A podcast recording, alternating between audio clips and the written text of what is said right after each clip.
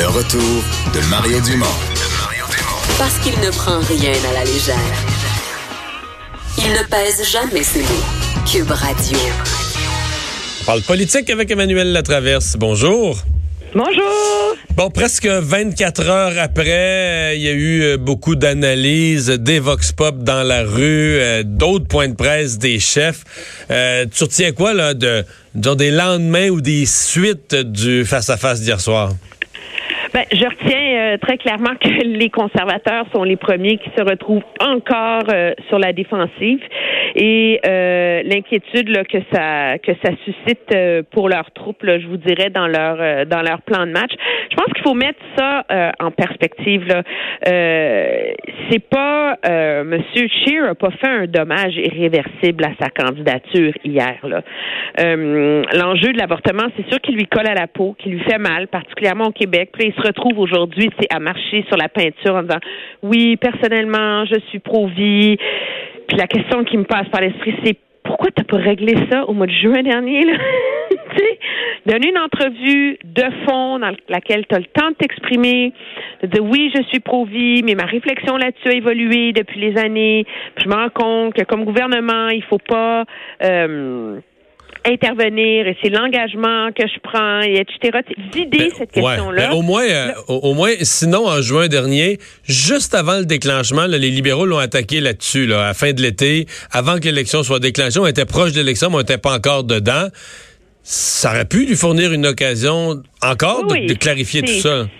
Cette, cette controverse-là est une est une succession de rendez-vous manqués là, euh, qui l'a euh, qui l'a sérieusement euh, ébranlé.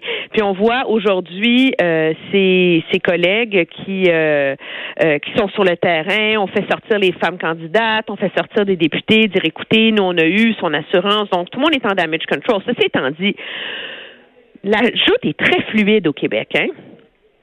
Et euh, l'idée, c'est qui va coaliser le vote anti-Trudeau, parce qu'il y en a un qui existe. En ce moment, c'est sûr qu'il a donné beaucoup de vent dans les voiles à M.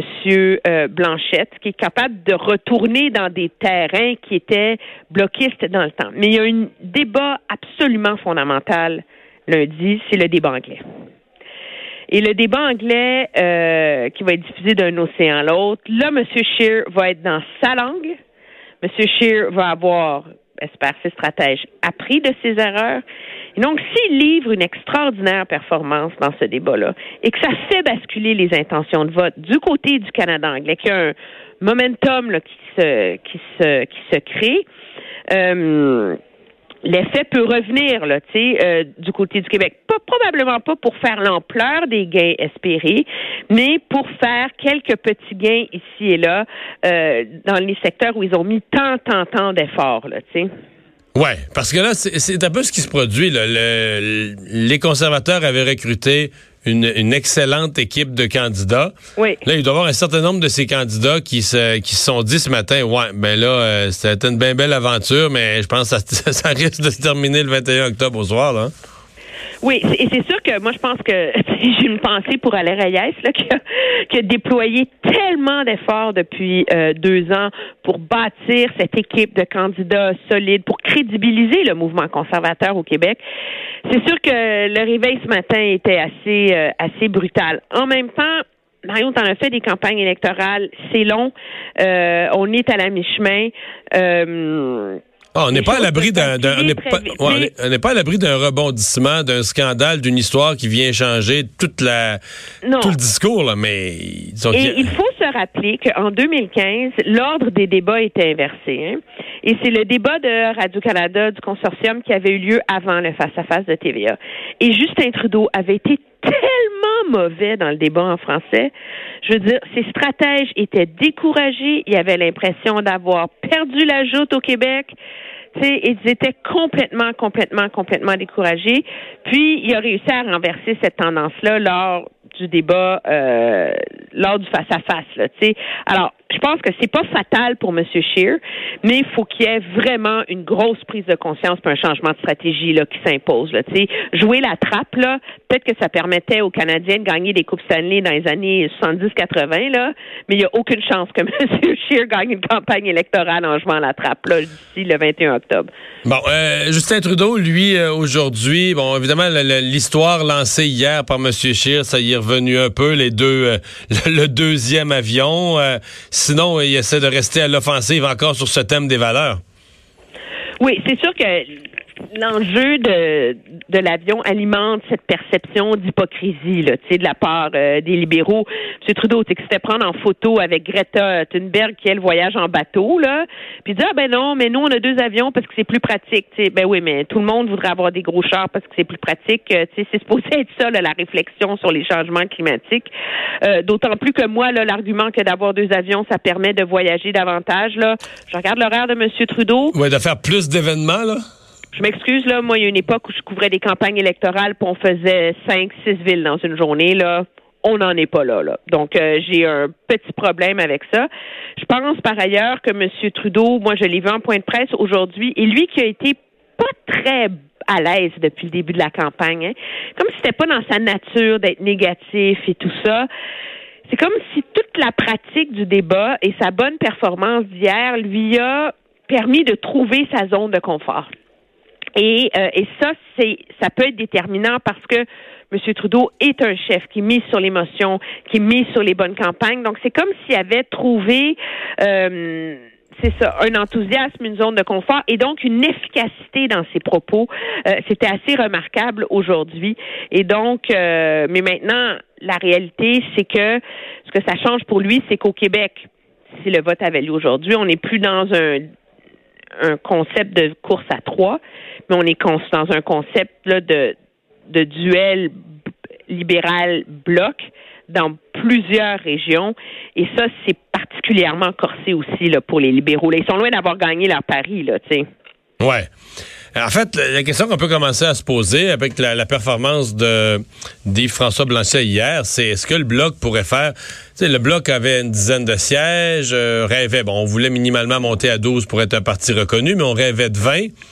Euh, moi, je commence à entendre des gens qui disent Ouais, le bloc, euh, ça pourrait être 30, ça pourrait. Sans parler d'une vague pour aller chercher ce que Lucien Bouchard est allé chercher la première fois? Mais une vaguette du bloc, euh, c'est pas inimaginable euh, s'ils font pas de gaffe, euh, si ça continue comme ça. Non, c'est pas inimaginable, surtout dans le contexte d'une course où il se passe rien ailleurs. Sais, parce que le bloc, il demeure, malgré la qualité des campagnes de ses chefs, tributaire des autres campagnes. Hein. Le bloc a fait des gains euh, quand euh, un des autres partis allait mal. Là. Il faut le dire. Là. En, en 2008, si le bloc a si bien fait, c'est parce que la campagne conservatrice s'était effondrée sur le front euh, de la culture, par exemple. Donc le bloc est tributaire. Avant ça, avant ça, ils avaient profité des commandites où les ah, libéraux étaient, les libéraux étaient incapables de se présenter au Québec. Là. Non, non, c'est ça. Alors, je pense que s'il se passe rien d'important dans le reste du paysage canadien, oui, M. Blanchette euh, peut faire envisager des gains importants. Mais euh, il reste beaucoup de temps. S'il y a un, un effet d'enthousiasme qui se crée derrière un des deux autres chefs dans la deuxième moitié de la campagne, la réalité, c'est que c'est dans ces moments-là que l'appui du bloc devient euh, vulnérable. Aussi, il faut penser que et là, moi, je, suis pas, je suis pas une as là, des chiffres de, du nombre de votes d'électeurs. Là, tu sais, je suis pas une zen du pointage électoral là, mais le, ce qui fait euh, le bénéfice du bloc, c'est la chute du Parti conservateur, parce que le transfert de vote, il est conservateur bloc dans cette zone-là de l'échiquier. Monsieur Trudeau, lui, la montée du bloc, ça a un impact limité sur ses appuis en ce moment, parce qu'il part justement assez haut, parce qu'il défend des comtés, et donc euh, c'est pas c'est pas si c'est pas si facile pour le bloc non plus à l'heure où on se parle de se rendre à 30, là, tu Non, non, mais c'est que le, le, le contexte. Le 20 commence à être tu sais, il y a comme pendant longtemps, là, tout le monde a reproché de, à Yves-François Blanchette de rêver en couleur, là, quand il disait qu'il allait se rendre à 20 sièges au Québec, là. Là, je pense que ça commence à être une perspective possible, réelle et crédible, sais. Mais il y a une marge de croissance supérieure, mais il faut, on- il n'est pas rendu là encore, sais. Non, non, et c'est ça. Et là, c'est toujours la question. euh, c'est ce, qui, à quoi Yves-François Blanchet va faire face, c'est ce que j'appelle le syndrome du ski nautique. Hein? Tu sais, en ski nautique, non, il faut t'entendre ça. En ski nautique, euh, surtout pour les débutants, je parle pas pour les pros, euh, c'est assez facile de faire du ski nautique, étonnamment. Moi, je suis pas tellement bon dans ce genre de sport-là. Puis la première fois que j'en ai fait, on m'a dit place tes skis comme ça, puis j'ai levé, là, je suis sorti de l'eau, puis je flottais sur l'eau, j'en venais pas. Et le moment où les skis m'ont passé par-dessus la tête, tu sais quand? C'est quand le bateau a fait un tour, là, puis là, je me tenais, je me tenais, je te dis, je me tenais les jambes droites. par-dessus la vague. Non, c'est que le bateau est venu passer devant la plage où il y avait tous mes amis. Puis là, je les ai regardés avec un sourire parce que je me trouvais bon. Fait que là, je me... Et en politique, des fois, au moment où ça se met à aller bien, puis là, tu te trouves bon, tu te dis, Voyons, je suis donc ben bon, moi, là. Là, tu comprends, tu te tiens plus les bras aussi bien, tu te tiens plus les jambes aussi bien, tu oublies ce que tu es en train de faire, puis c'est là que les skis te passent par-dessus la tête. Et, et- et- et c'est là, à mon avis, tu sais, Monsieur Blanchet, quand ça va trop bien, puis tu te mets à, tu te mets à te rendre compte, plutôt que de rester concentré sur tes petites affaires, tu te mets à trouver toi-même que tu es bon puis que ça va bien. C'est bien traite, ça. Oui, c'est traite et malgré tout le respect que j'ai pour M. Blanchette, là, on connaît sa personnalité comme commentateur, son enthousiasme, sa passion, tu sais, son euh, il est le genre de chef qui est vulnérable à ça. Je pense que hier, par ailleurs, il y a une leçon extraordinaire qui lui est rentrée dans la tête. Hein.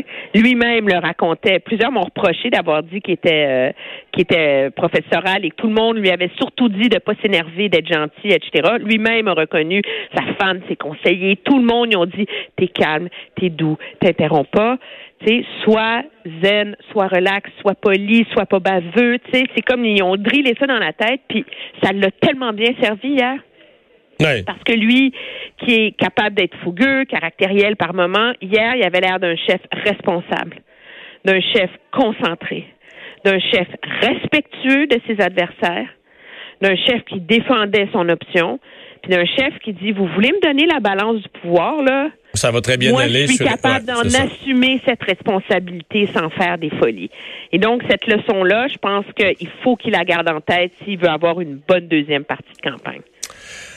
Ben, il en reste encore presque trois semaines. Euh, on va surveiller ça. oui. Merci beaucoup, Emmanuel. Ça me fait plaisir. Au revoir. On s'arrête pour la pause. Le retour de Mario Dumont.